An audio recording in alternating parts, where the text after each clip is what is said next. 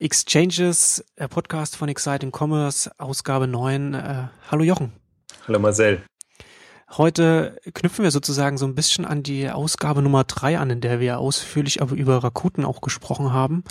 Äh, du warst jetzt vor ein paar Tagen auf der Rakuten Expo und hast auch einige äh, Blogartikel dazu verfasst auf Exciting Commerce und ich fand das ganz spannend. Also Rakuten macht ja einen sehr konsequenten Marktplatzansatz und das, was ich dann äh, jetzt, jetzt über Rakuten jetzt, jetzt auch auf, auf Seiten Commerce in deinen Artikeln gelesen habe, fand ich ähm, sehr, sehr spannend. Also zum einen die, dass sie, dass sie, dass sie so, so mit E-Commerce Consultants arbeiten, um, um äh, also sowieso nennen sie es, um sozusagen Händlern äh, direkt helfen zu können, dass sie äh, in, in äh, in Japan jetzt äh, regelmäßig diese Expos in den größeren Städten machen, um auch direkt bei den Händlern zu sein, um direkt mit den Händlern in Kontakt zu treten, nicht einfach alles nur möglichst günstig abzuhandeln, sondern den Händlern auch die Möglichkeit, also sozusagen auch denen das Gefühl zu geben, dass sie da mit bei dem Marktplatz auch einen Partner haben, der sich auch für für sie interessiert und sozusagen an ihrem Erfolg interessiert ist.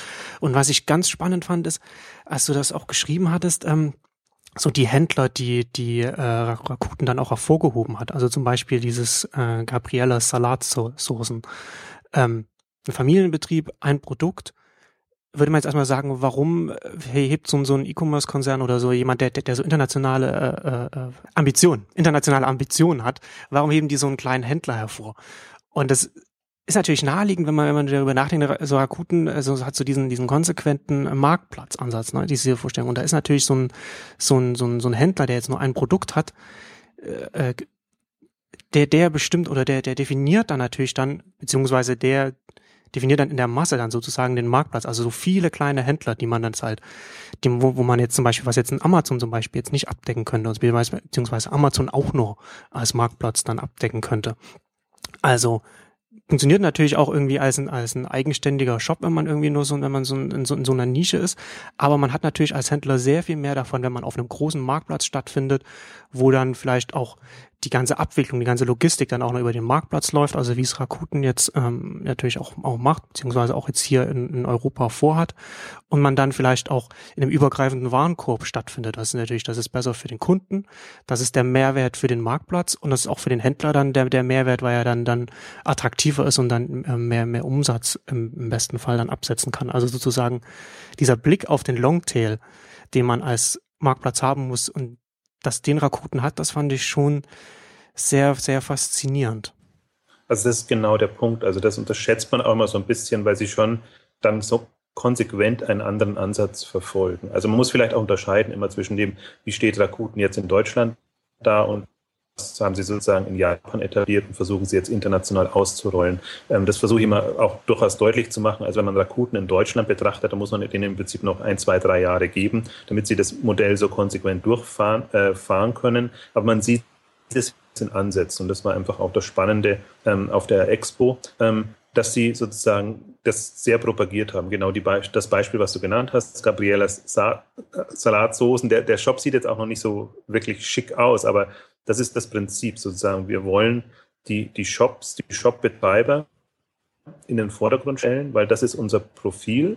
Und dann gab es eben auch auf der Expo noch ein Pressegespräch, wo man einfach, äh, also kleine Runde sozusagen aus Journalisten ähm, mit, mit dem Hiroshi Mikitani, ähm, wo er auch nochmal deutlich gemacht hat, ähm, dass es eine Doppelstrategie ist. Also sie brauchen für die Profilierung die Kleinen und das ist auch, ähm, also das sind keine riesigen Umsatztreiber in dem Sinne, aber sie legen eben sehr viel Wert darauf, weil das das Profil stärkt und parallel aber auch, weil das Profil auch, wollen sie die großen Händler drauf bekommen mit den, mit den starken Marken und zugkräftigen ähm, Themen, um einfach Traffic und letztendlich auch Umsatz drauf zu bekommen. Und das ist die Schiene. Und so wie du es genannt gesagt hast, sozusagen Longtail ist, ist ihr Fokus da und, und sie legen sehr viel Wert darauf, dass diese kleinen Händler auch wirklich verkaufen haben sie immer ihre japanischen Beispiele, wo es natürlich um den Fischverkäufer und um die, äh, einer verkauft Eier sozusagen ähm, geht. Und, und man sieht schon, die schaffen es sozusagen dort ähm, Food und Mode zu verkaufen. Da sind sie sehr, sehr stark. Und das ist im Prinzip auch so ihr, ähm, wie soll ich sagen, ihr, ihre Grundmotivation, dass sie sagen, wir können auch im Unterschied jetzt zu Amazon oder anderen diese Dinge schon sehr gut verkaufen im, im, im Marktkontext und das ist genau das richtige Modell. Also dass sie eben eher, ich habe es jetzt mal im Beitrag sozusagen Produktbeschreibungen versus Verkaufstexte genannt. Also das meiste, worum es ja. hierzulande geht oder generell in dem klassischen E-Commerce, ist gute Produktbeschreibungen zu haben. Und, und bei, bei Rakuten geht es zunehmend darum, Verkaufstexte hinzubekommen und also gute Verkaufstexte und was sie ähm, eben jetzt vorgestellt haben und auch stärker propagieren, ist ihr, ihre sehr lange Seite, also wo man wirklich endlos eigentlich scrollen kann, was natürlich sehr mühevoll ist für die Händler, das auch entsprechend aufzubereiten. Aber sie motivieren sie dann halt und sagen, nehmt Videos rein, ähm, präsentiert euch oder präsentiert euch mit den Produkten, beziehungsweise die Kunden mit den Produkten, dass sozusagen auch dieses menschliche, emotionale Element dabei ist. Das sind lauter so Faktoren, auf die sie Wert legen, also nicht ganz uneigennützig natürlich auch, muss man auch dazu sagen. Also wenn wir jetzt darüber sprechen und das hochhalten, dann ist es nicht, weil das jetzt das ultimative Modell ist, sondern weil es ein Gegenentwurf ist zu dem, was man sonst hat. Und was, es, was halt schon sehr zielführend ist, ähm, de, zu dem, was sie vorhaben. Und das war halt für mich im Prinzip so ein paar neue Erkenntnisse waren für mich da auch dabei, weil ähm, man, ich meine, verfolge sie sehr lange schon, seit sie wirklich äh, überhaupt international was übernommen haben. Da waren sie ja noch japanisch und also in japanischer Sprache unterwegs. Und jetzt haben sie ja glücklicherweise umgestellt. Zum einen. Und dann haben, dann geben sie eben. Und diese Veranstaltung, die war sehr ähm, spannend, weil sie durchkonzipiert war. Jetzt nicht, nicht im Sinne einer Verkaufsshow, also die Rakuten Expo als Verkaufsshow, dass man sozusagen äh, nur, nur auf das Modell eingeschworen wurde jetzt und, und nur der, der Marktplatz verkauft wurde, sondern weil sie das Programm so aufgebaut haben, dass es wirklich darum ging, ähm, den Händler in den Fokus zu stellen, zu stärken, sozusagen ihm klarzumachen, dass es an ihm liegt, wenn er online erfolgreich sein will. Und dieses Empowerment-Prinzip, was sie so verfolgen, also das kann man auch sagen, das ist, das ist aufgesetzt und ähm, einerseits ist es auch aufgesetzt, weil natürlich Rakuten auch Geld machen will, wie jeder Marktplatz in dem Bereich. Andererseits hat das schon was für sich, weil das Unternehmen schon so aufgestellt ist. Also es geht schon darum, ähm, eine, eine, sie, das war sehr spannend in diesem Pressegespräch auch nochmal sozusagen, weil, weil er es selber angesprochen hat, sozusagen eine faire, äh, fair mit den Händlern umzugehen. Und das ist immer relativ. Und wir haben ja, ja das muss er natürlich sagen.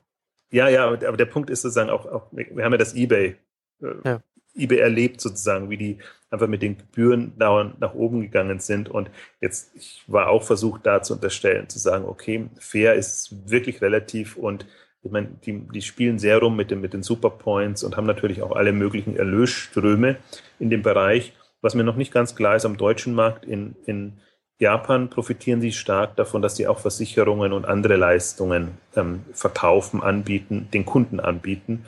Und das ist natürlich super lukrativ, um, um das zum Teil auch quer zu, zu subventionieren oder um damit einfach auch Umsätze zu generieren. Das haben sie in der Form in Deutschland noch nicht. Deswegen wird das spannend sein, ob und wie sie das durchhalten in, in der Form.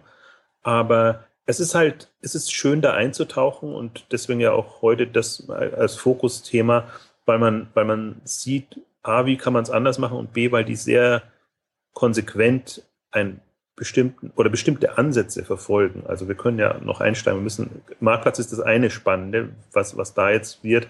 Das andere Spannende ist die, die Beteiligungen und die Internationalisierungsstrategie und alles, was sie jetzt gerade verfolgen, weil das eben, also die haben wirklich die Ambition und ich glaube, das kann man nur verstehen, wenn, wenn man das auch anerkennt, dass es einfach ein Unternehmen ist mit 10.000 Leuten, dass das wirklich eine extreme Bedeutung in Japan hat dass sie quasi die Welt erobern wollen mit, mit ihrem Modell. Und äh, wenn man dazu immer Rakuten jetzt oder Tradoria vorher sieht, also was immer noch klein und überschaubar ist, dann tut man sich das im ersten Moment schwer, weil man der Seite das nicht ansieht. Und das ist ja auch ja. immer der Hauptkritikpunkt. Also kommen sie überhaupt voran und, und, und wann ist da sozusagen endlich das, was so groß angekündigt ist, auch umsatzseitig spürbar für die Händler, aber auch letztendlich für den Markt. Also es sind alles so, so Facetten und das bekommt man aber zum Teil damit. Also es ist natürlich faszinierend, wenn man in Bamberg, das ist jetzt nicht genau die E-Commerce-Metropole sozusagen, dann äh, quasi die, die, die deutsche oder die, die im deutschen Markt die Keimzelle hat für das Thema. Aber das ist ja ohnehin das Interessante an dem deutschen E-Commerce-Markt, dass es von überall her kommt. Und ähm, ja, also das waren jetzt so wirklich ähm, spannende Erfahrungen und Einblicke eigentlich da am Samstag. Also das ist ja, das ist ja das auch das Spannende. Man muss ja eben auch im Hintergrund behalten, dass, dass Rakuten in, in Japan sehr groß ist und sie gerade da mit dem Marktplatzansatz auch erfolgreich sind und dadurch dann natürlich dann auch, sie sind jetzt nicht ein Startup, das jetzt sagt, wir machen jetzt einen Marktplatz, sondern sie kennen sich halt auch schon aus mit den, mit den Größenordnungen, mit denen sie, mit denen sie dann auch in anderen Ländern arbeiten wollen und haben auch entsprechend die Erfahrungen. Und Du hattest das ja vorhin schon so die, die, die Aufstellung schon angesprochen. Das ist ja, also ich finde das gerade so spannend, wenn man sich eben den, den, den E-Commerce-Markt anguckt und sich dann zum Beispiel auch überlegt, okay, wie könnte man denn wo ist denn, wo ist denn zum Beispiel Amazon, der E-Commerce-Riese, wo ist er denn, wo ist er denn verletzlich? Und das ist gerade, gerade genau der Ansatz, den, den Rakuten da verfolgt. Auf Amazon hat man natürlich auch den Marktplatz und so weiter, aber der Marktplatz von Amazon ist natürlich auch für Amazon äh, auch nur, nur, nur in Anführungszeichen der Weg, um den, den Longtail abzubilden auf dem eigenen Job, beziehungsweise auf der eigenen Plattform dann sozusagen.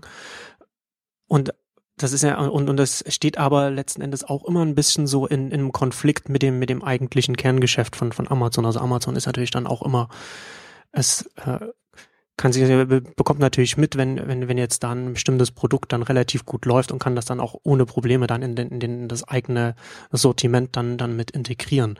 Und das ist natürlich dann bei Rakuten dann natürlich dann äh, eben nicht so, weil Rakuten äh, sehr konsequent den Marktplatzansatz verfolgt. Und ich finde das, wie gesagt, spannend, dass sie zum einen sagen, der Longtail ist wichtig. Und das sagen sie ja auch nicht nur, weil sie die kleinen Händler gut finden, sondern weil sie eben gerade, wenn sie diese kleinen Händler mit die, die, die, die ihre eigenen äh, äh, kleinen, äh, kleinen Produktportfolios da anbieten, wenn sie die auf ihrem Marktplatz haben und dann halt natürlich dann auch die, dann vielleicht auch deren Stammkunden dann mitkommen und die dann vielleicht so ein paar äh, dann kaufen, dann haben sie schon den, den, den Mehrwert, den so ein erfolgreicher Marktplatz gegenüber so einem Sortimenthändler wie, wie, wie Amazon jetzt mitbringen kann.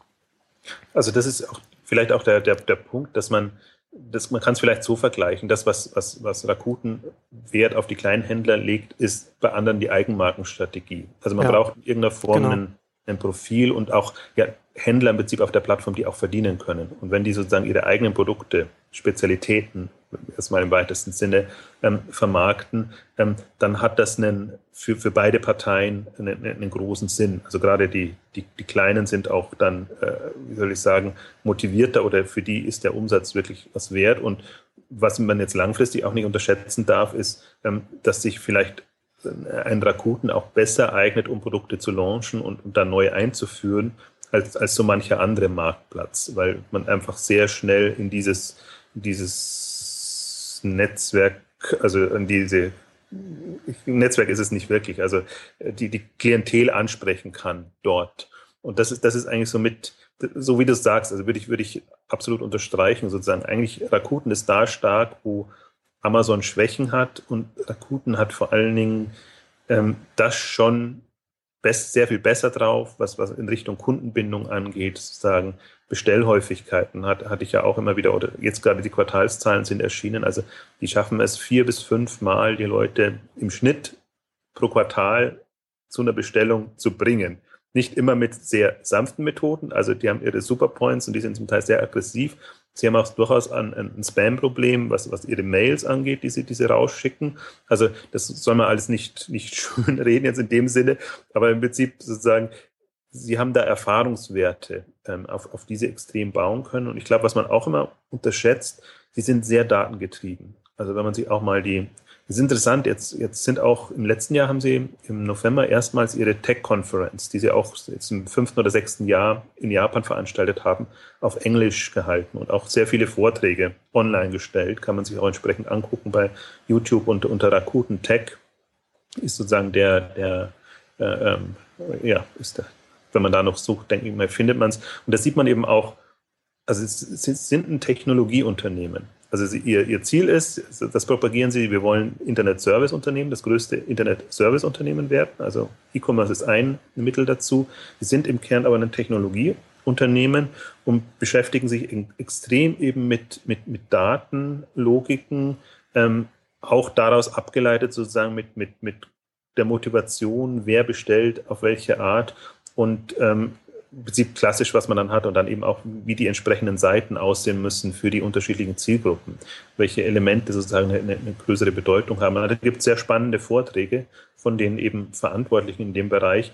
Und das ist eben auch nochmal das, das Spannende, dass die das jetzt auf Englisch machen und fast hat man bei, bei Rakuten mehr Einblicke, als man das bei eBay oder bei Amazon hat, weil die ja sozusagen, klar, man weiß, die sind auch technologiegetrieben, aber ihre Vorträge sind dann doch immer sehr, da geht es rein um, um, ums Verkaufen und, und vielleicht noch die, die Mitarbeiter zu ködern. Ähm, letzteres, darum geht es auch äh, bei, bei Rakuten, aber ähm, es ist halt erhellend, weil es die Prinzipien zum Teil anders sind oder beziehungsweise die, für mich gefühlt sind sie im Denken weiter, weil sie eben aus dieser Kundenbindungsmentalität kommen. Und ähm, das ist noch unterentwickelt. Also E-Commerce ist aus meiner Sicht immer noch ein sehr stark neukundengetriebenes Modell, wo man eben versucht, Conversion-Raten zu optimieren und, und eher so das, das aus dem Einzelkauf das rauszuholen, was man, was man kann. Wenn bei Rakuten eben es tatsächlich darum geht, die haben vielleicht nicht die Massen an Nutzer, wobei sie sagen, sie haben 75 Prozent der, der Japaner sozusagen sind äh, Mitglied bei, bei, bei Rakuten. Ähm, aber sie können aus diesen Nutzern ähm, sehr viel mehr rausholen, als das jetzt ein Amazon kann oder, oder auch jeder andere, der einfach eher so auf, auf darauf hofft, dass wenn man an, einkaufen will, geht man dahin. Und, und Rakuten macht ja doch immer eher Angebote und sagt, da gibt es was Neues, das und das und dann da wieder Super Sale oder Shopping Marathon oder, oder was, was auch immer. Also da ist Sie nennen es Shopping is Entertainment. Also das ist immer auch, Schlagwörter sind immer sehr klischeehaft und, ja. und so Slogans. Aber ich glaube, man kann es, dadurch wird der Unterschied sehr, sehr deutlich, wo, wohin die gehen. Und das macht es natürlich entsprechend reizvoll. Also es ist sozusagen bei, bei Rakuten dann in, in Japan dann stark von, von den Aktionen, von dem, was sie Entertainment getrieben haben, von, von ihrem, äh, von, von, von ihrer Währung und, und den ganzen Sachen, die sie da machen, dass sie, dass sie die Leute immer wieder animieren. Ja, Superpoints ist der wesentliche Treiber. Also die werden zum Teil als, als natürlich auch als Preisanreiz angesetzt. In der Regel sind es dann Preisreduktionen, die zum Teil der Händler, zum Teil Rakuten trägt. Ähm, ist, das dann in, ist das dann in Absprache mit den Händlern oder also also ja. wie, wie, wie, wie funktioniert das dann? Also sozusagen Rakuten äh, macht dann mit dem Händler zusammen dann Ak Aktionen. Genau, also ja, also jetzt nicht immer explizit abgesprochen, sondern mhm. implizit, dass man sozusagen, es gibt halt Angebote auch, wie man diese Superpoints nutzen kann und die sind zum Teil standardisiert, zum Teil eben sehr direkt ausgehandelt. Also deswegen ist ja das, und das ist, wird mir auch zunehmend erst klarer, sozusagen, die E-Commerce Consultants sind natürlich in beide Richtungen wirksam. Also ich würde es als, einerseits ist es ein Coaching-Programm, andererseits ist es aber ein Vertriebsprogramm. Das heißt, ja. es ist halt ein sehr enger Kontakt zwischen Händler und und Rakuten selber. Und sie haben ein besseres Gefühl dafür, sozusagen, was sind die spannenden Händler, wo, wo kommt irgendwas Neues und können das sozusagen, können die halt als erstes ansprechen, wenn dann wieder irgendwelche Aktionen sind. Oder es geht natürlich dann auch darum, sozusagen bestimmte Händler zu, zu, zu pushen und, und nach vorne zu bringen. Ähm, sie haben, glaube, habe ich jetzt gesehen, pro Woche oder jeden Monat sozusagen ihre, ihre, ihre Top-Händler, ähm, diese entsprechend ähm, voranbringen. Und das ist natürlich immer alles, ähm, wie soll ich sagen, das, das gibt es nicht alles immer umsonst. Ähm, aber da muss man halt einen Modus finden, sodass dass alle Beteiligten zufrieden sind. Und ähm, da tut man sich im deutschen Markt noch schwer, weil der Marktplatz kleiner ist. Ich glaube, in Japan, Japan ist das viel einfacher, weil man einfach da sieht, wie das geht. Aber Einstieg war sozusagen Superpoints und das ist einfach ein faszinierendes Mittel, weil es im Prinzip auf einer abstrakteren Ebene ähm, all das ermöglicht, was man an Antrieb braucht. Und zum Beispiel, was ja nicht so gut geklappt hat in Deutschland, ist dieser Shopping-Marathon, der mhm. eigentlich, ähm, äh, der eigentlich den Leuten verdeutlichen soll, es gibt nur diesen, nicht nur diesen einen Shop, sondern es gibt eine Fülle an Shops und je, an, je mehr Shops man in einem relativ kurzen Zeitraum bestellt, umso mehr Rabatt bekommt man insgesamt. Also es ist eher so ein, geht in Richtung, entdeckt doch auch, was Genau, was entdeckt den Marktplatz.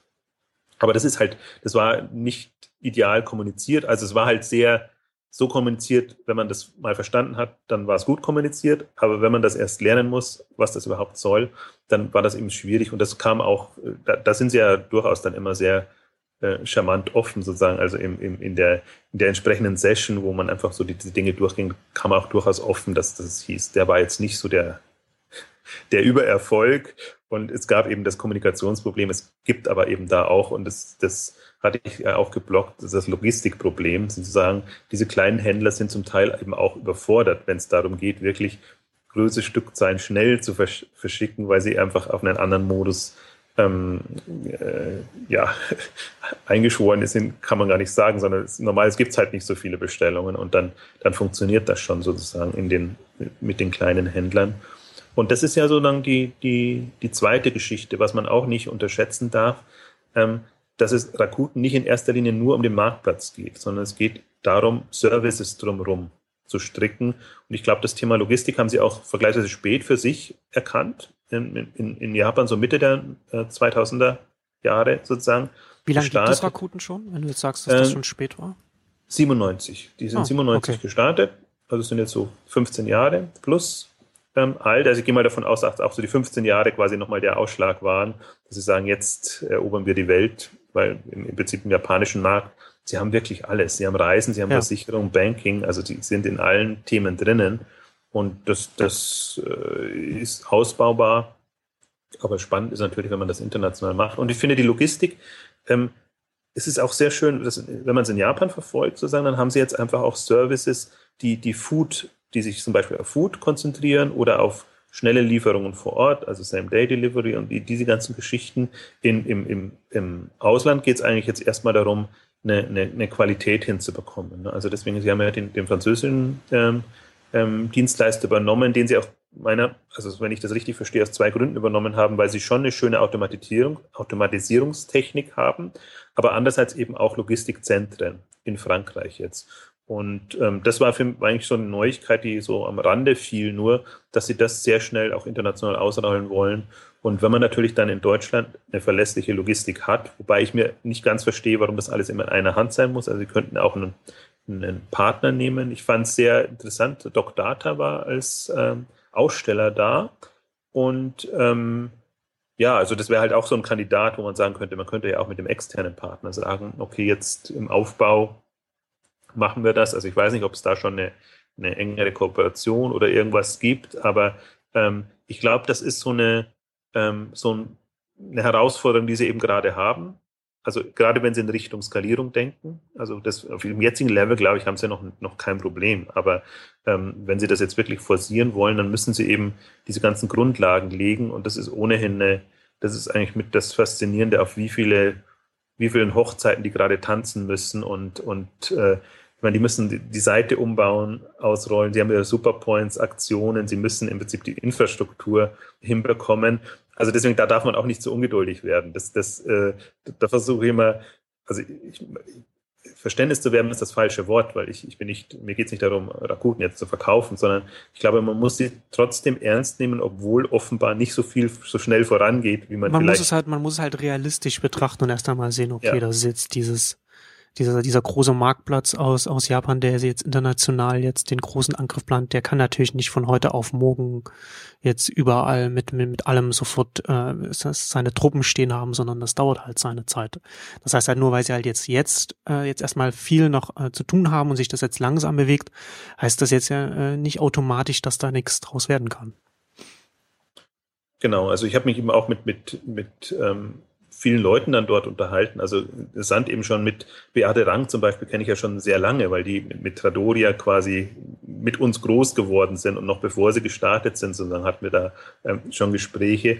Das ist absolut faszinierend, einfach zu verfolgen, wie das, wie das mitwächst, im Prinzip wie auch äh, jetzt, das war ein Gründerteam aus Bamberg sozusagen, das versucht, eine E-Commerce-Shopping-Plattform hochzuziehen, dann einfach jetzt in einem internationalen Kontext äh, versucht, Dinge ranzutreiben. Und genauso gut gibt es äh, Leute, die jetzt erst zu, zu Rakuten gestoßen sind, ähm, aber spannenderweise einen super motivierten Eindruck machen und, und einfach auch fasziniert erzählen, weil das unterschätzt man auch, dass der Austausch mit Japan doch sehr eng ist. Also die fliegen hm. alle nach Japan, werden dort geschult. Ähm, also sowohl die E-Commerce Consultants und so, aber auch, auch technologisch ist sozusagen der Austausch da. Wie gesagt, die, diese Tech-Konferenz gibt's. Also das ist schon was, worauf. Ja, ist das dann, also oh, jetzt, jetzt unterbreche ich dich, aber das, bevor ich das vergesse, so ist das, ist das dann auch so die die E-Commerce Consultants, die Sie dann jetzt hier auch in Deutschland dann zu den Händlern schicken werden, die werden auch in in der Zentrale in Tokio geschult?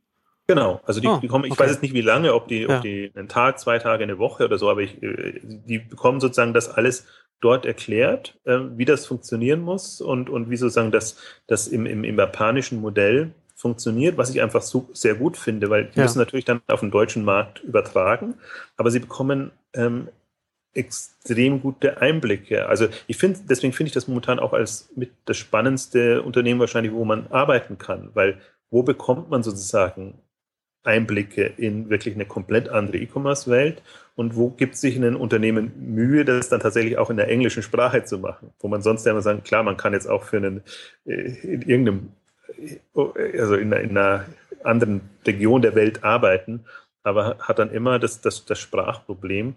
Und ja, also das, das, das, das, das darf man nicht unterschätzen. Also das, das wird dort ähm, die werden dort angeleitet und, und, und geschult. Und man hat es ja mitbekommen, also immer funktioniert es auch nicht sozusagen, dass, dass man kann es halt nicht, also die größte Herausforderung sehe ich wirklich die kulturellen Unterschiede, ähm, die, die, die Rakuten hat, ob sie jetzt im deutschen Markt, französischen Markt, amerikanischen Markt, englischen Markt oder wo auch immer ist. Also ich glaube, dessen ist man sich aber auch bewusst, also man kann es nicht eins zu eins übernehmen. Und wo sie ja komplett reingefallen ist und wo sie auch wieder zurückruden mussten, war dieser Fall, dass sie ähm, jetzt im Zuge dieser Umstellungen sozusagen eine Anmeldung bei Rakuten erforderlich gemacht haben. Vorher konnten die Händler sozusagen ihren Shop für sich betreiben und man konnte auch, konnte auch als Gast bestellen. Und das war sozusagen das Ziel, das komplett umzustellen. Und das ist, da sind die Händler sozusagen äh, äh, ausgerastet ist das falsche Wort. Also sie haben sich vehement dagegen gesträubt, genau.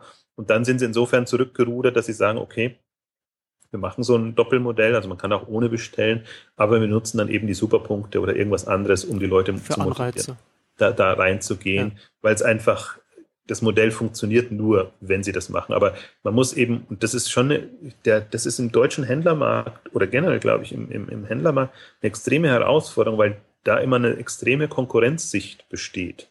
Also Händler sind immer, achten immer mehr auf, auf, auf, auf ein Gegeneinander oder auf die Konkurrenz.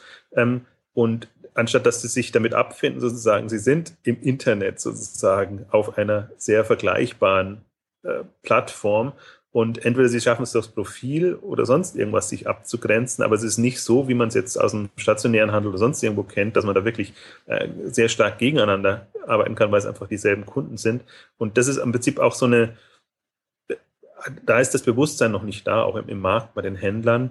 Ähm, ich glaube aber, das, das muss kommen. Also man muss sehen, dass man nur in irgendeiner Form gemeinsam weiterkommt und man kann nicht den anderen Händler dafür verantwortlich machen, sozusagen, dass er dasselbe Produkt zum geringeren Preis verkauft, sondern man muss dann gucken, dass man sein eigenes Profil entsprechend gewinnt. Also es ist so eine Herausforderung, ja. das hat da sich eben ähm, sehr gut äh, ähm, verdeutlichen lassen. Kann es auch sein, dass, dass Amazon mit seinem Marktplatz und eBay dann äh, bei, bei manchen Händlern vielleicht auch so ein bisschen verbrannte Erde hinterlassen haben, was den Marktplatzansatz angeht? Oder, wird, oder spielt das eher keine Rolle?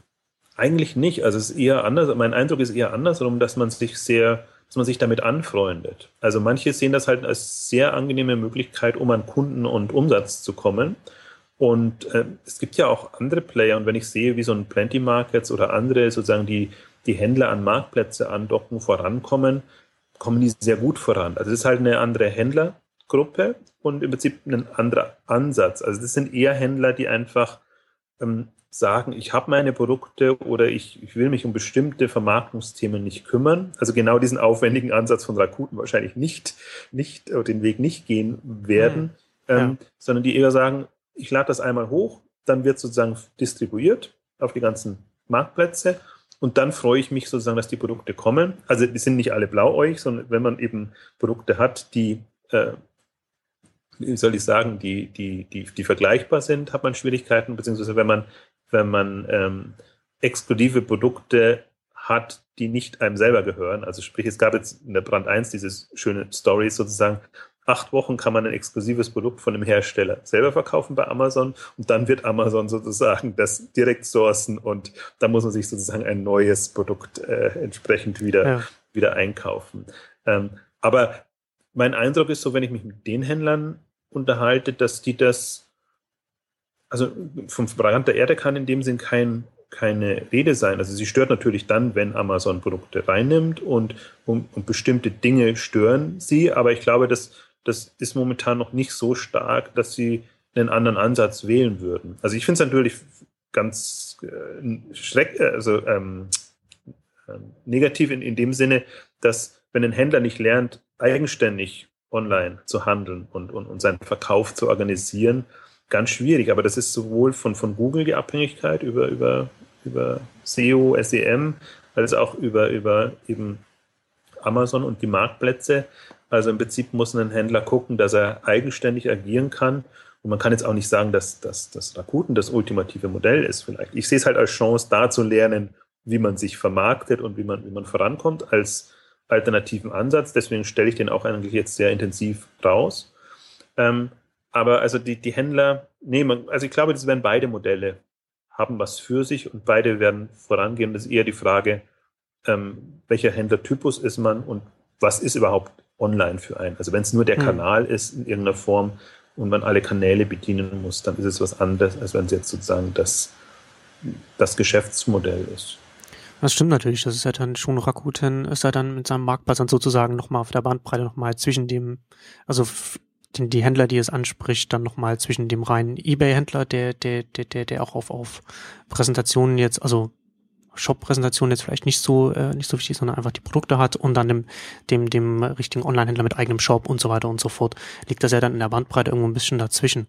Ähm, was ich auch interessant fand, ist, dass sie, dass sie auch was, was ja auch wieder die, die, dieser konsequente Marktplatzansatz ist. Deswegen finde ich das so faszinierend, weil ich weiß, als ich deine Artikel gelesen habe, äh, habe ich immer gedacht, wenn ich mich mit dir, wenn, sich jemand mit mir zusammensetzen würde und würde sagen, wir, wir, wir, wir, wir sprechen jetzt mal irgendwie durch, wie wir jetzt so einen Marktplatzansatz, also wie wir jetzt einen Marktplatz aufsetzen würden, hätte ich auch ganz viel von den Sachen gesagt, die, die, die, äh, oder ins Gespräch gebracht, die, die, die Kunden jetzt ähm, macht. Deswegen finde ich das so, so spannend.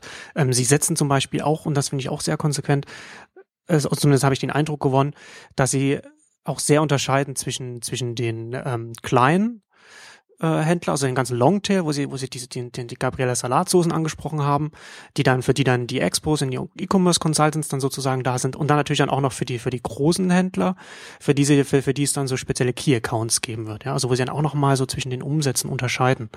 Ähm, bei den Expos, das war jetzt die erste in, in, in Japan, wenn ich das richtig verstanden habe, findet das regelmäßig in den größeren Städten statt. Ist das, ist das auch für Deutschland so sowas geplant oder ist das oder liegt also, das dann eher in der fernen, fernen Zukunft? Beate Rank, die, die Geschäftsführerin, hat schon gesagt, sie würde am liebsten jetzt schon äh, ja. entweder deutschlandweit oder eben in einer größeren Stadt das haben, meinetwegen in Frankfurt, wo alle hinkommen, ähm, weil Bamberg eben so etwas natürlich dann schon wieder äh, für die Masse der Händler etwas ab, abseits vom Schuss ist. Wobei es natürlich spannend ist, dorthin zu kommen, wo auch dann die die meisten Mitarbeiter sind. Das ist die Chance da, sozusagen wirklich alle Consultants und alle Technikmitarbeiter und ich habe das Gefühl gehabt, das komplette Team war dann da und, und aktiv. Ähm, also deswegen, das, das, und es war auch jetzt nicht die erste Expo, sondern die haben es erstmal Expo genannt. Drei, vier Jahre gibt es jetzt schon Tradoria Live, Rakuten Live hieß das vorher. Das heißt, die haben schon immer ähm, das, das, äh, das schon forciert, auch zu, zu Tradoria-Zeiten, weil es halt schon wichtig ist, einerseits ist es wichtig, den Austausch zu haben, andererseits ist es wichtig, einfach auch mal direkt ähm, den Leuten verdeutlichen zu können, ähm, wofür das Unternehmen steht und in welche Richtung ähm, es gehen soll. Aber es ist halt, äh, also ich deshalb wusste ich auch nicht, dass das wirklich in, in, in Japan jetzt quasi als Tour und ich glaube, das ist sogar mehrmals in mehreren Städten. Also das ist wirklich so ein, so ein Händlerbindungsprogramm äh, ähm, und das hat ja, eBay hatte das ja mal sozusagen mit einer einmaligen Veranstaltungen, beziehungsweise auch ihre Schulungsprogramme hatte eBay ja auch eine Zeit lang sehr stark forciert. Aber das war immer so convention-mäßig. Ne? Also, dass, dass man sozusagen einmal im Jahr, das ja. glaube ich, gab es zwei, dreimal und dann wurde es sowohl in den USA als auch bei uns abgeschafft. Ähm, was man, wo man schon sieht, sozusagen, wie, wie hoch der Stellenwert da noch ist oder welches Vertriebsmodell ähm, man, man entsprechend nutzt. Und das ist halt auch was, was jetzt quasi wieder neu aufkommt. Also das ist ein man darf es nicht unterstellen, es ist ein Riesenaufwand. Und was, was ich, was, ich möchte nicht wissen, was, was Rakuten jetzt in diese Expo gesteckt hat, wo sie wirklich hochkarätige Referenten gehabt haben und, und eine Moderatorin sozusagen, äh, die, die das äh, quasi professionell das Programm geführt hat.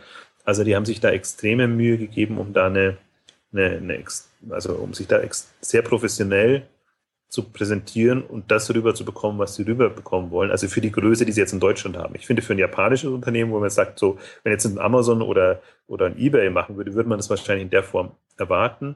Und ähm, das ist in, also deswegen ist es natürlich umso eindrucksvoller, wenn man das jetzt schon sieht und kann dann sehen, wo, wo das hinführt und ähm, ja, muss man mal abwarten.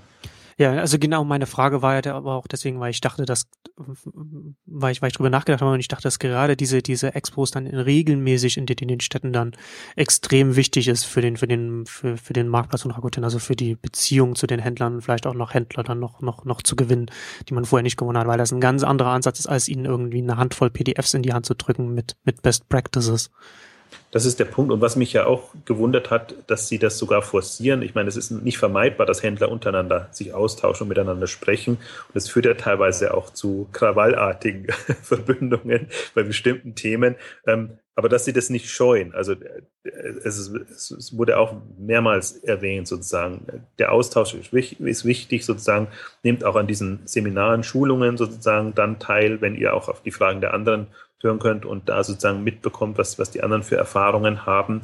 Ähm, also das ist, ist vernünftig und wichtig, aber man weiß sozusagen, warum man das gerne vermeidet, weil, weil es wirklich äh, eskalieren kann und sie haben ja auch ihre Foren und, und alles nach wie vor noch. Also das, die sind leider nicht öffentlich zugänglich. Ich bekomme immer nur manchmal auch die, die Links dann auf die Beiträge. Also offenbar diese Logistikgeschichte hat, hat einige äh, äh ähm, also war wohl oft verlinkt, also kam zumindest einiges an, an Traffic aus den Foren heraus. Ähm, also die sind schon auch sehr, es gibt auch andere neutrale Foren, wo auch das diskutiert wird und wo es dann immer genau eigentlich in die Diskussion reingeht, wie relevant ist das? Und ich habe eigentlich Rakuten ge gemocht, weil es für mich quasi so ein leicht einfaches Shopsystem war. Viele haben es ja nur als, als, als On-Demand oder SaaS äh, Shopsystem genommen für sich, hatten überhaupt ja. gar nichts zu tun mit dem Marktplatz. Und das ist jetzt schon eine Umstellung, ähm, weil, weil sozusagen das, das ursprüngliche Verkaufsargument ein anderes war als jetzt. Und das ist quasi, deswegen ist auch diese ganze Aufklärung eigentlich gefragt. Und es ist, ist schon, ich finde es insofern faszinierend, Sie nennen dann zum Beispiel ihr, ihr, ihr Kundenmagazin Rakuten Dream. Und Sie haben eben diesen Begriff Empowerment und Geschichten. Also es ist immer spannend zu sehen, wie würde ein US-Unternehmen das machen? wie würde es ein deutsches machen und wie macht es jetzt ein japanisches? Und manchmal sind sie sehr äh, gefühlt amerikanisch drauf in, in der Verkaufe. Ähm, und dann, das ist immer, da frage ich mich immer so sagen, ist das jetzt ein japanisches Modell oder ist das, ist das sozusagen von, von, von, von USA abgeguckt, dass man denkt, sozusagen, man müsste da in die Richtung gehen? Also das, das, das, der Punkt ist ja immer, gerade die Händler sind ja eigentlich immer die seriösesten in diesem ganzen Umfeld. Das sind halt sehr bodenständige und die haben im Prinzip andere Sorgen, als da jetzt hippe Online-Geschichten zu machen und alles. Deswegen kommt man bei denen immer eigentlich am weitesten, wenn man sehr seriös und klar sagen kann, was ist der Nutzen, wie kommst du weiter, also sehr hands-on eigentlich. Und alles, was wir ja zum Teil auch machen, so Startup und Exciting Commerce und diese ganzen Geschichten, das interessiert die wirklich nur am Rande, weil sie es oft auch sagen, ja, nice to have oder wenn ich mal Luft habe dafür, dann mache ich das. Also da, da muss man immer die Startup-Welt noch unterscheiden von, von der Händlerwelt. Ähm, und aber was ich halt schon spannend finde und die Frage, ob sie das so hinbekommen, einfach so diese, diese Idee vermitteln. Es, es hängt von dir ab, ob du online groß wirst und was machst und ob du, du was reißen kannst und du musst nicht das, das zweite Gute finde ich, du musst nicht äh, das nächste Zalando oder der, der, der, das ultimative hippe Startup sein, sondern du kannst quasi mit deinen, und das ist jetzt ja so, so, so mittelständische Kultur sozusagen im, im, im deutschen Markt, mit deinen Qualitäten sozusagen, du hast ein gutes Produkt oder du weißt, wie du die Leute ansprechen musst, damit kannst du weiterkommen. Und, und das ist eigentlich so der, im Prinzip auch, ja, wir haben es jetzt mehrmals erwähnt, aber im Prinzip auch so ein, so ein Segment, was unterbesetzt ist. Weil viele sehen sich als nur als Dienstleister, die helfen halt dann, aus, aus welchen Gründen. Ja. Aber wenige sehen sich so als bisschen Motivatoren oder dass, dass sie versuchen auch die Leute zu ermuntern, äh, da was zu machen und aber vor allen Dingen auch die Rahmenbedingungen setzen. Also das ist nicht nur ein, jetzt mach mal oder wenn dann, äh, also du, du, du, also wir zeigen dir groß den, den, die Perspektiven auf und dann ist es an dir, sondern das, dieses halb an die Hand nehmen und das wird sicherlich irgendwann weniger werden, können auch nicht jeden Händler 100 Prozent betreuen, aber da einfach einen, einen Einstieg zu erleichtern, das fehlt. Und das ist ohnehin was, was mir zunehmend deutlicher wird, dass sich dieser, dass dieser Markt extrem auseinandergedriftet ist zwischen den professionellen Händlern und die, die einfach schon vergleichsweise weit sind und denen, die eigentlich ich will sie nicht unbedingt Nachzügler nennen, aber die gute Chancen hätten, jetzt wo der Markt bereitet ist, die aber im Prinzip so eine Grundskepsis haben und im Prinzip auch diese ganzen Themen, die jetzt da relevant werden, die sind eigentlich im Prinzip schon vor vier, fünf, sechs Jahren oder noch früher sogar ähm, äh, abgehandelt worden. Das heißt, äh, da muss man sehr wieder zurückgehen, drei, vier, fünf Schritte zurückgehen und um diese Händlergeneration, also nicht Generation, sondern wie heißt es immer so, Kohorte, also sozusagen abzuholen und zu sagen, ähm, das sind im Prinzip professionelle Händler oder Prof Leute mit einem professionellen Anspruch, aber halt komplett planlos, was online angeht. Und, und ähm, da sozusagen die Geduld und, und das Einfühlungsvermögen zu haben und sie auch nicht zu verschrecken, weil das ist, da ist ja genau das Problem dann, wenn man denen mit irgendwelchen extravaganten Geschichten kommt oder Geschichten kommt, die sie komplett nicht verstehen, ist es auch wieder schwierig. Also vielleicht ist es, deswegen glaube ich sehr an das Modell, man führt sie halt jetzt an den Rakuten Marktplatz ran, mit allen Vor- und Nachteilen, ist halt auch eine eigene Welt für sich und man kann bestimmte Sachen ableiten, auch für den allgemeinen Markt, aber nicht alles. Und ja, wenn sie, da, wenn sie das schaffen, haben sie, haben sie gute Karten. Aber das kostet Zeit und Nerven. Und jetzt, sagen. und jetzt ist ja eigentlich äh, so, so Rakuten, also zumindest der, der, der, der Lebenszyklus, in dem sich der Marktpreis jetzt hier in Deutschland befindet, ja eigentlich optimal für, für solche Händler, weil sie jetzt, weil jetzt gerade sich äh, Rakuten noch, noch um, um jeden größeren Händler oder, oder mittelgroßen Händler sehr stark bemühen würde und ihn an die Hand nehmen würde, was, was man dann vielleicht vorausgesetzt, sie werden immer erfolgreich dann in ein paar Jahren dann nicht mehr machen können und auch nicht mehr vielleicht, also zumindest nicht in dem Ausmaß dann äh, machen hm. wollen können.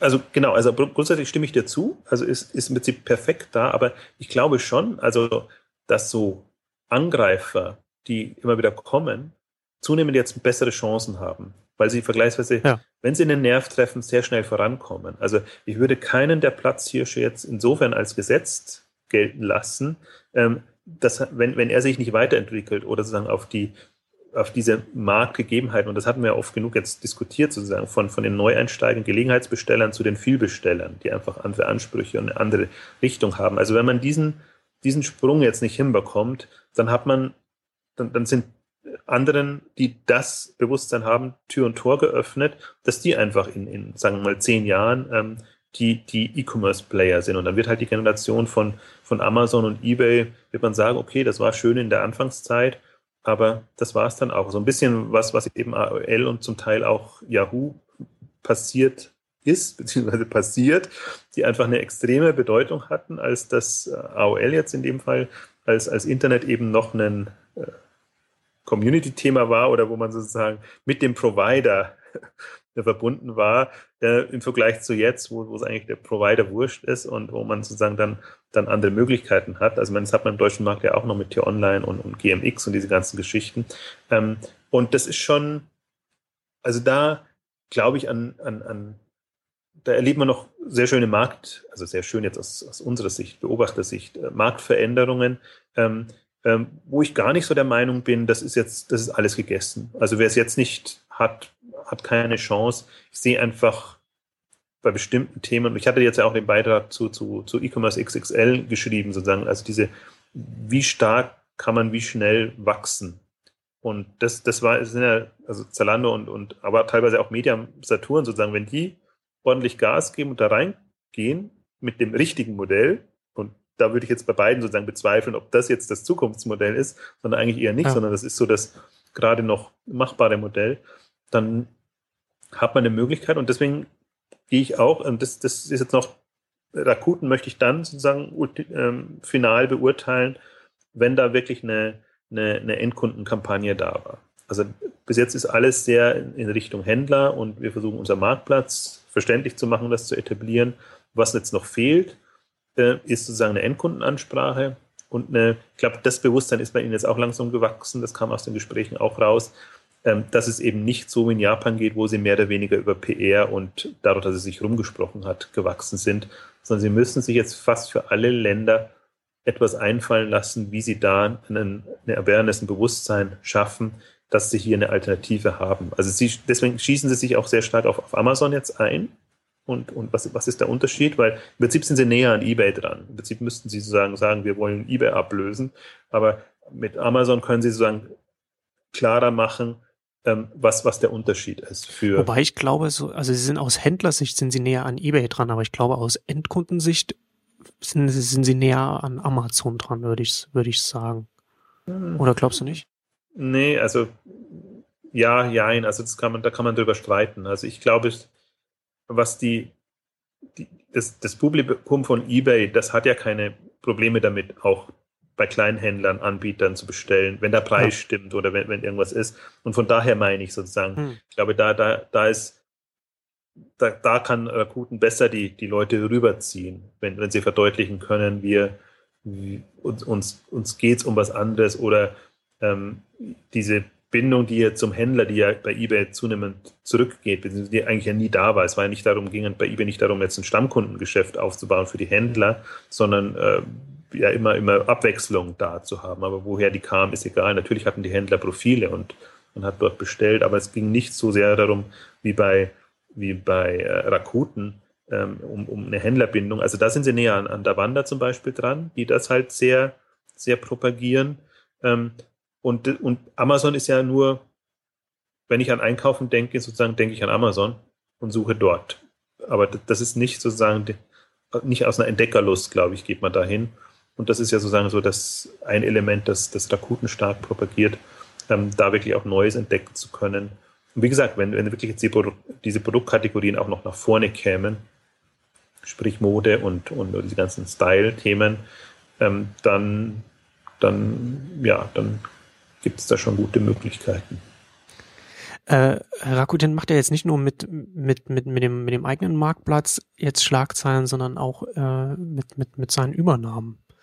Da hattest du jetzt ja auch wieder was dazu geschrieben. Ja, sie haben jetzt also Daily Grommet war jetzt sozusagen das, was jetzt nochmal durch die, durch die Presse ging, weil sie da ihren Anteil erhöht haben. Und ähm, im Prinzip ist aber spannend sozusagen, sie haben sich im, im letzten Jahr, anderthalb Jahren ein wirkliches Portfolio an Unternehmen angeeignet, das sehr ihrem Ansatz entgegenkommt, wie sie Handel verstehen und, und im Prinzip ähm, er hat sehr schön gesagt äh, ähm, im, in, in dem Pressegespräch, ähm, das sind so die, die strategischen Beteiligungen, von denen Sie lernen wollen. Also zum Beispiel bei Daily Grommet oder Grommet heißen sie jetzt nur, geht es um Produkteinführungen. Also da geht es wirklich um exklusive neue Produkte in den Markt zu bekommen und sozusagen da eine Zielgruppe sich zu erschließen, die, die darauf steht, beziehungsweise wenn das natürlich gekoppelt ist mit Rakuten, kann man das sehr schnell eigentlich in den, in den Markt reinbekommen.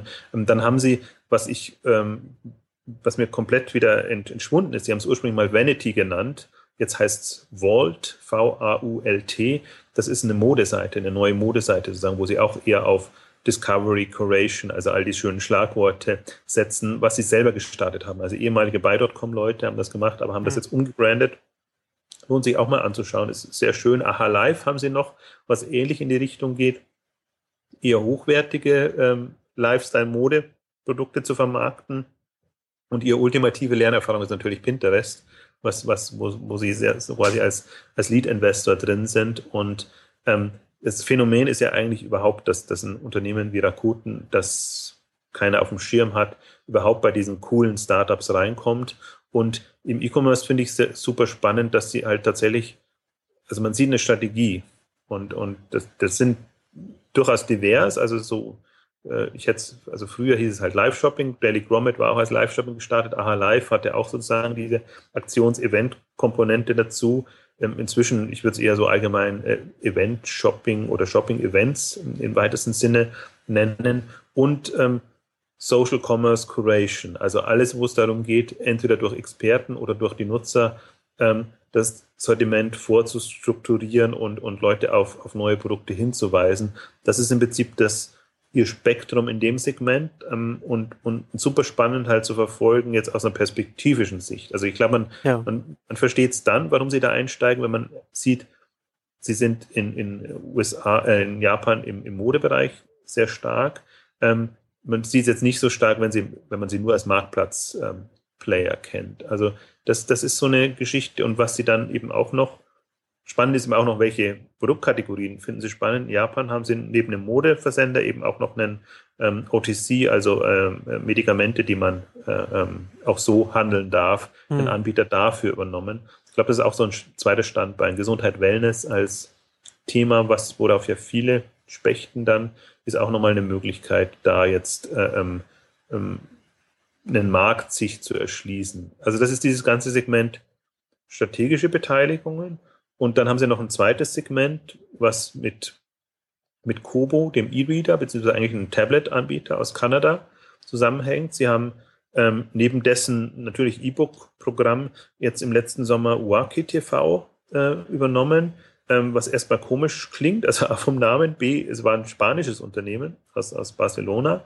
Ähm, und wo ich auch gedacht habe, erstmal, ja gut, irgendwie vielleicht spannend oder nicht spannend, oder Amazon macht ja ähnliche Geschichten jetzt in diesem ganzen ähm, digitalen ähm, ähm, E-Commerce-Bereich, aber wo sie einfach auch sehr klar gesagt haben, das ist jetzt was, was wir vergleichsweise schnell ausrollen wollen. Also sie schaffen quasi einen, einen parallel zum Kindle ein jetzt unabhängigeres Universum aus digitalen Streaming und, und Leseangeboten.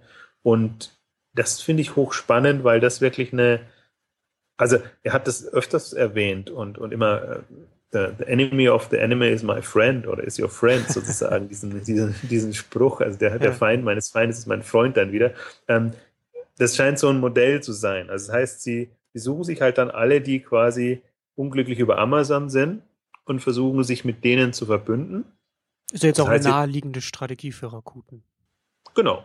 Ja, einerseits ja, andererseits muss man halt eine gewisse Größenordnung auch haben, damit das ja. einigermaßen klappt. Aber ich glaube, die Not oder der, der, der Fluch Amazon ist so präsent überall, die einfach äh, jetzt, und das ist ja in allen Ländern so, oder wo, wo sie da sind, eine so, eine, so große Präsenz haben, dass wahrscheinlich äh, man, man man jeden nehmen würde, der da eine Option aufzeigt. Ich bin so ein bisschen skeptisch, was Kobo angeht, ähm, jetzt wenn man es am deutschen Markt sieht, selbst am amerikanischen Markt, weil ich, ich glaube jetzt nicht so sehr an den stationären Handel, dass man jetzt über, über Barnes Noble in, in, in USA oder jetzt Thalia und andere, die jetzt mit Tolino gekommen sind, sozusagen da eine wahnsinnige Präsenz erreichen kann.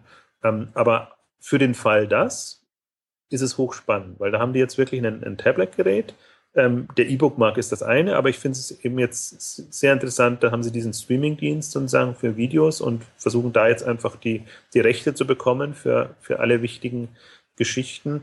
Und ähm, wenn, de, wenn diese Rechnung aufgeht, sozusagen, und wenn sie das noch entsprechend erweitern können, haben sie dann einen, einen sehr starken Hebel. Und äh, es geht dann, dann eben wieder um ihre Superpunkte und, und all die Geschichten. Also diese Mechaniken kennen sie ja, wie sie Leute dann motivieren. Und an dem Buaki TV habe ich mir jetzt auch nochmal intensiver angeguckt.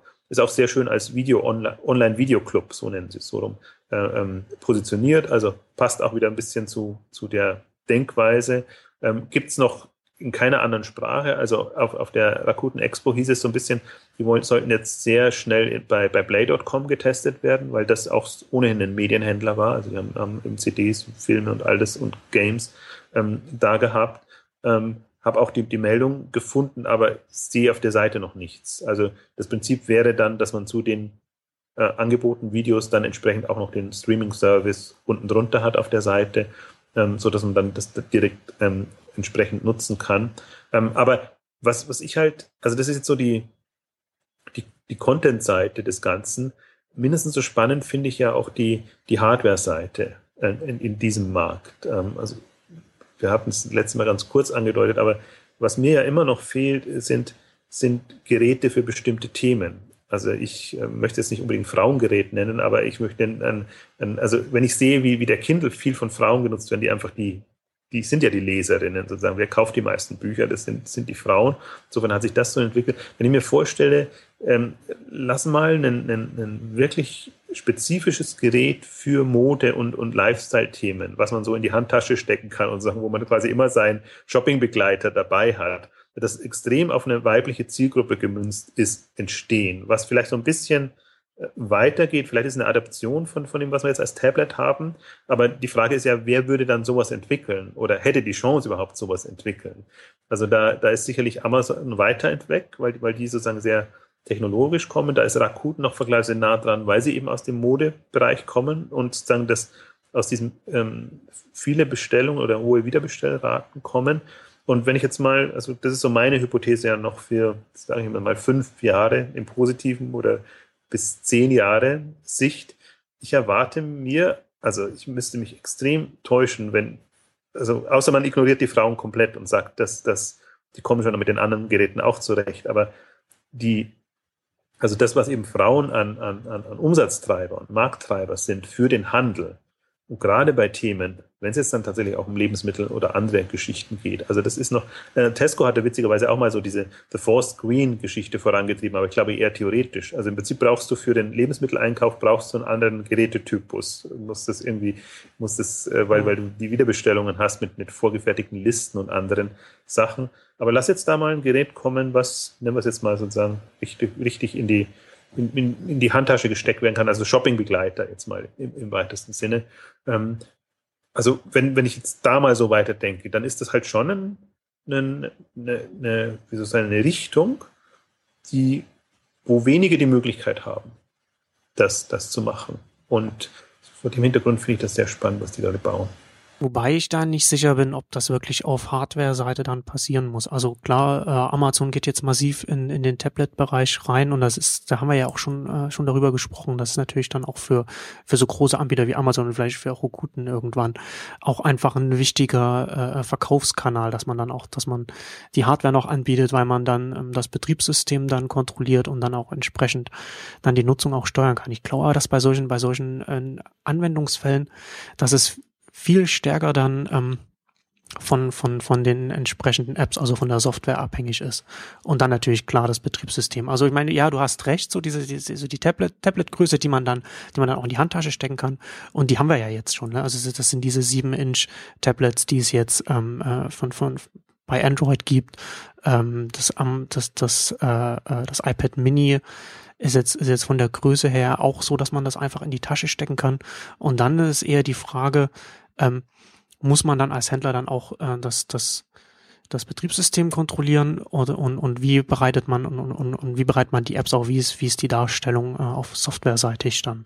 Ich glaube nicht so sehr, dass das, dass das, ich glaube eher, dass also bei, bei, bei, bei Hardware geht es, glaube ich, eher, äh, eher Richtung so, so Geräte für, für, man hat ein Gerät und das nutzt man dann für verschiedene Sachen. Also ja, aber da, da, würde ich sozusagen sehr vehement dagegen plädieren, weil die, ich, ich bin mit den Geräten aktuell noch nicht glücklich. Also das sind sehr schöne Geräte, um sich Dinge anzuschauen und Dinge zu konsumieren und, und was zu machen. Also ich, ich glaube schon, irgendjemand, also kann auch ein neutraler Hardwarehersteller sein, aber äh, ich, ich glaube, ein Shoppinggerät muss anders aussehen als ein jetzt äh, Konsum, Konsumgerät, also quasi zum, zum wie man es jetzt halt hat, die ganzen äh, ähm, Lean-Back-Medien und, und, Geschichten sozusagen. Ähm, ich, kann, ich glaube eben auch daran, dass man andere Facetten mit berücksichtigen muss. Also im, im Shopping spielen halt bestimmte andere Sachen mit rein. Und es gibt diese Entwicklung im Bereich der Haptik sozusagen, dass man auch noch eine, eine Möglichkeit hat, da ähm, ähm, Sensoren oder was auch immer hinzubekommen. Also ich glaube schon, nicht jetzt langfristig, sondern übergangsweise. Ich glaube, es muss einen spezialisierten Gerätetypus erstmal geben, wo man sagt, das, das ist jetzt quasi eine, eine Einkaufsmöglichkeit und dann wird das vielleicht irgendwie zusammenfließen und dann, dann gibt es wieder einen, einen Gerätetyp. Also ich bin jetzt nicht der, würde jetzt nicht propagieren, dass man sagt, man braucht jetzt unterschiedliche Geräte. Aber ich glaube, wenn man das so angeht, wie du es jetzt beschrieben hast, beschränkt man sich immer. Natürlich kann man für jedes Gerät und natürlich konnte man auch auf einem Desktop-PC schön einkaufen, in Anführungszeichen, also wer es mag, aber es ist nicht jetzt ideal. Und die Frage ist doch, kann man nicht mal gedanklich zumindest versuchen zu überlegen, wie müsste ein ideales Shoppinggerät aussehen, ähm, das eben jetzt, wie gesagt, eine, eine weibliche Zielgruppe eher anspricht. Und dann daraus abgeleitet zu gucken, dann, dann prinzipiell stimme ich dir ja zu. Also ich glaube auch durchaus eine Trennung zwischen Hard- und Software und, und äh, Apps und, und, und, und den Möglichkeiten sozusagen, die man auf einer neutralen Plattform hat. Aber ich glaube, also das ist so mein Gefühl, dass es gerade in diese Richtung geht. Also dass, dass die eben durch Apple im Prinzip initiiert, dass im Prinzip jetzt jeder meint, man müsste sein Ding machen, so dass man quasi alles unter Kontrolle in einer Hand hat. Deswegen glaube ich, dass diese Entwicklungsstrang schon noch eine Weile weitergeht. Also bis eben dann die, meinetwegen, ne, Android-Geräte kommen oder das, was wir das letzte Mal mit Facebook besprochen haben, sondern bis man, dass man das Gerät so ähm, aufbaut und im Prinzip das, was schon da ist, nutzt, dass es den eigenen Zwecken dient. Ähm, aber eben, es gibt ja wenige, die, denen ich das zutraue dann. Dann ist es eben ein, ein, ein, ein Apple, das ist ein Amazon, dann ist es ein Rakuten eben, weil die alles hätten, also im Prinzip auch einem Samsung oder den ganzen äh, anderen Hardwareherstellern, im Prinzip auch im Nokia, Nokia müsste man das zutrauen. Ich glaube nur, die sind von der von dieser Sichtweite zu weit weg und Shopping ist natürlich nicht das naheliegendste. Und deswegen bin ich, ich bin mal gespannt. Also momentan sind meine Kandidaten wirklich Amazon und, und jetzt noch Rakuten mit Kobo. Äh, ich glaube eigentlich eher noch, dass das, dass, dass Amazon auch mit Gerätetypen kommen müsste, ähm, die jenseits dessen sind, was sie jetzt eben über Kindle, Kindle Tablets äh, ähm, propagieren. Ähm, das ist jetzt sehr spekulativ natürlich, aber wenn man mal, ich glaube, also ich neige dazu, dann schon immer mal wieder raus zu, äh, soll ich sagen, ähm, jenseits von dem zu denken, was, was jetzt gerade so da ist und, und propagiert wird. Und ähm, ich glaube, das werden auch die Player dann sein, die halt wirklich einen, einen, extremen Vorsprung haben, weil sie das Thema neu denken und eben nicht nur so aus der Vergangenheit heraus, her, her, Vergangenheit heraus sozusagen Dinge weiterdenken, sondern ähm, das ist, das finde ich nach wie vor die spannendste Geschichte. Was wir jetzt an Infrastruktur und, und Internet und allem haben, das nochmal komplett zu denken und zu sagen, wenn wir jetzt starten würden, wie würde das dann entsprechend aussehen?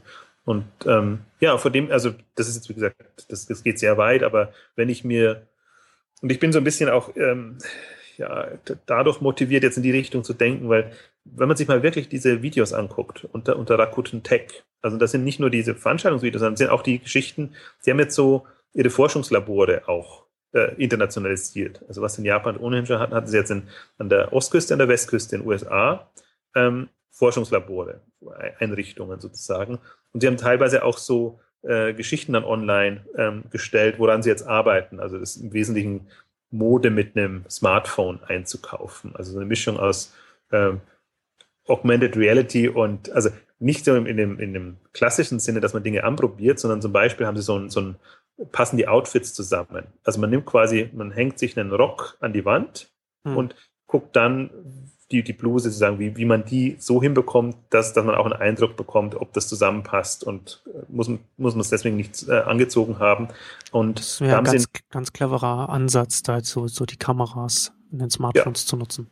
Also ein bisschen so im Schrank, am Schrank zu testen, ähm, wie das geht. Also faszinierendes Video jetzt als, als Testfall, weil sie einfach auch mit, weil man sieht auch, wie sie denken, wie sie es machen, sozusagen mit, mit, mit, mit Koordinatensystem und das ist natürlich alles noch sehr technologisch getrieben, aber da sieht man schon, dass sie, also sie sind halt ein Serviceunternehmen. Also die, die, die, die müssen sich halt nicht Gedanken machen über, über Sourcing und, und, und solche Geschichten in erster Linie, sondern müssen die sagen, wie kann ich es verkaufen, wie kann ich bestimmte Dinge erleichtern und das ist noch, das ist für meinen Geschmack ist noch zu Technologie getrieben.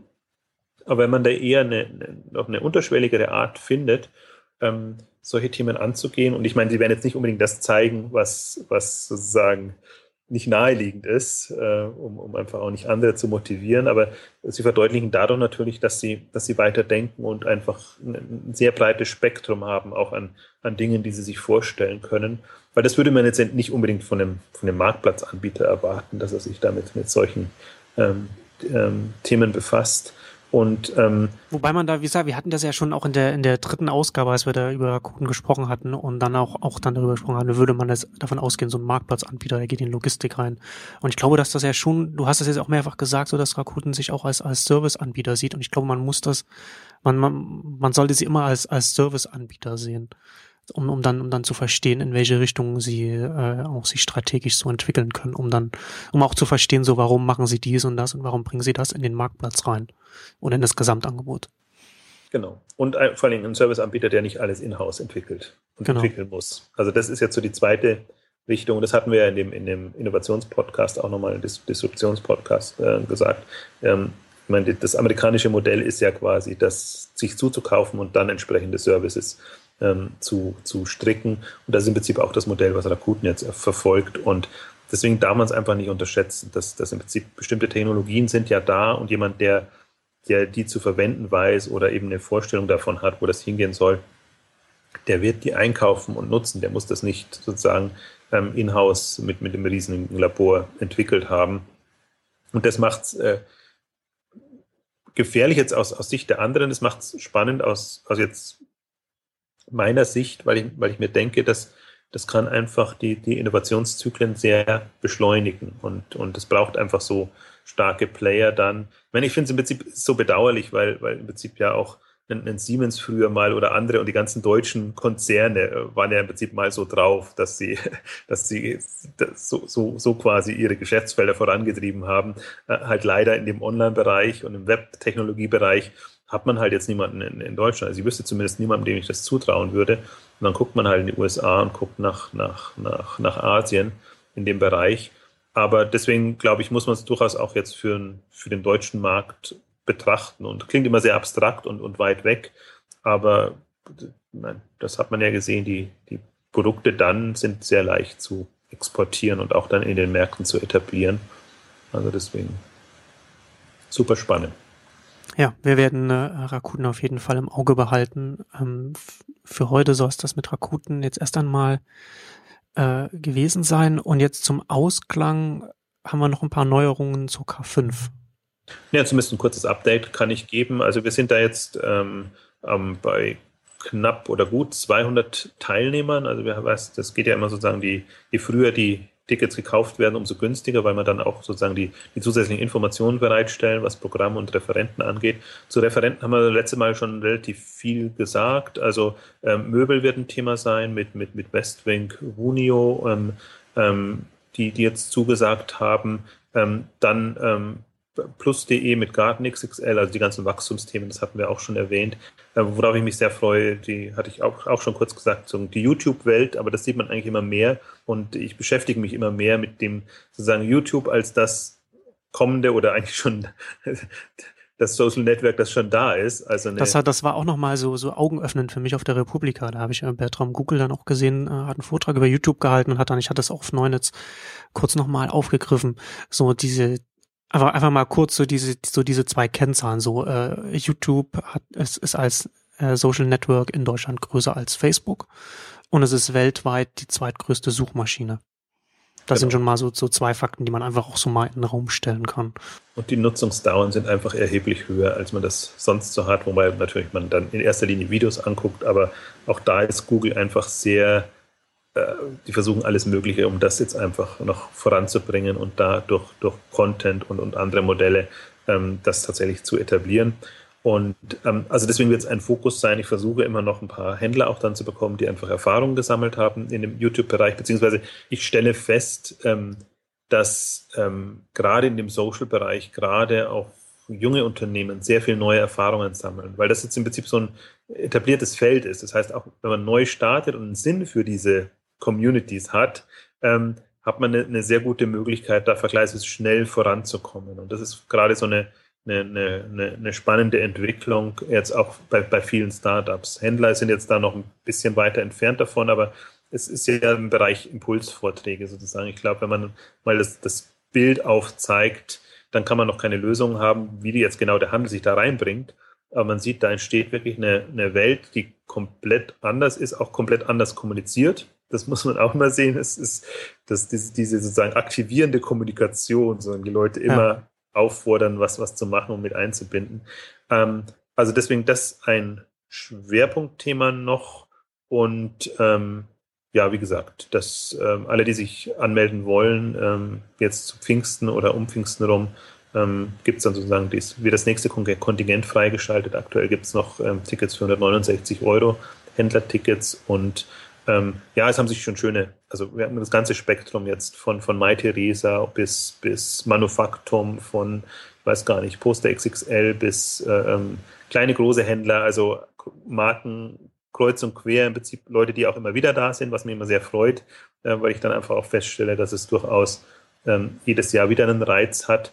Ich sehe die K5 immer nach wie vor nicht als in dem Sinne Programmkonferenz, sondern ich sehe es als Erfahrungsaustausch, wo Händler im Programm sozusagen ein bisschen erzählen, was sie so machen und was, wie sie den Markt einschätzen, wo es aber mehr darum geht, jetzt sich untereinander besser kennen und verstehen zu lernen.